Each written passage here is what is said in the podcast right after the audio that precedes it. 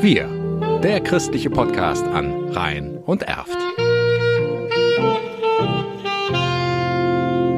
Mit Jan Sting. Also Pilgern kann man sagen, ersetzt äh, morgens das Fitnessstudio und nachmittags den Psychologen. Ich erlebe die Landschaft, ich lese Landschaft, nehme die auf. Ich denke aber auch über mich nach. Ich denke auch über Probleme vielleicht nach. Aber alles das kann in Bilder und in Eindrücke und auch in Denkergebnisse dann am Abend dann zusammenkommen. Und ich glaube, das ist ein Grundbedürfnis, was dahinter steckt, was die Menschen haben und Gott sei Dank haben sie es. Udo Wallraff, Leiter des Medienkompetenzzentrums des Katholischen Sozialen Instituts, gibt den Pilgern ein Forum. Zuerst baute er mit dem Fahrrad Pilgerstrecken auf, die im Portal pfarr-rad.de zu finden sind. Nun schaut er auf die einzelnen Pilgerorte im Erzbistum, für die es fortan das neue Portal www.rheinland-pilgern.de gibt. Dort sind 176 Pilgertouren mit insgesamt rund 6000 Kilometern kreuz und quer durch das Rheinland festgehalten. Die Wallfahrtsorte sind zwar in den Strecken immer wieder aufgetaucht und vorgekommen, aber wir haben sie nicht eigens behandelt. Und dafür haben wir jetzt einen eigenen eigenen ausgebauten Bereich aufgebaut,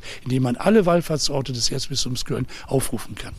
Auf dem neuen Internetportal finden sich Pilgertouren zu Fuß oder per Drahtesel, zum Beispiel rund um die Abtei Brauweiler. Es gibt aber auch Pilgerwege zwischen zwei Städten. Annemarie Habermann pilgert regelmäßig von Leverkusen nach Bergheim zum dortigen Gnadenbild der schmerzhaften Mutter Gottes in St. Remigius. Ich kannte diese Wallfahrt schon als Kind. Meine Eltern sind früher viele Jahre mitgegangen. Also wenn wir uns morgens um 7 Uhr zur Heiligen Messe vor der St. Antoniuskirche in Wiesdorf treffen, ist eine unheimlich freudige, erwartungsvolle Stimmung.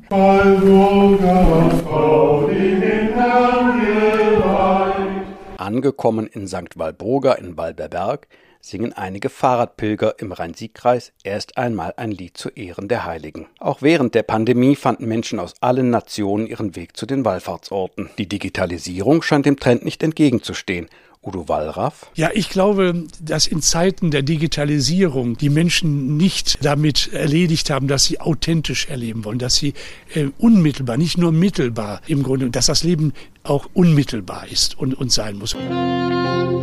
Wir, der christliche Podcast an Rhein und Erft.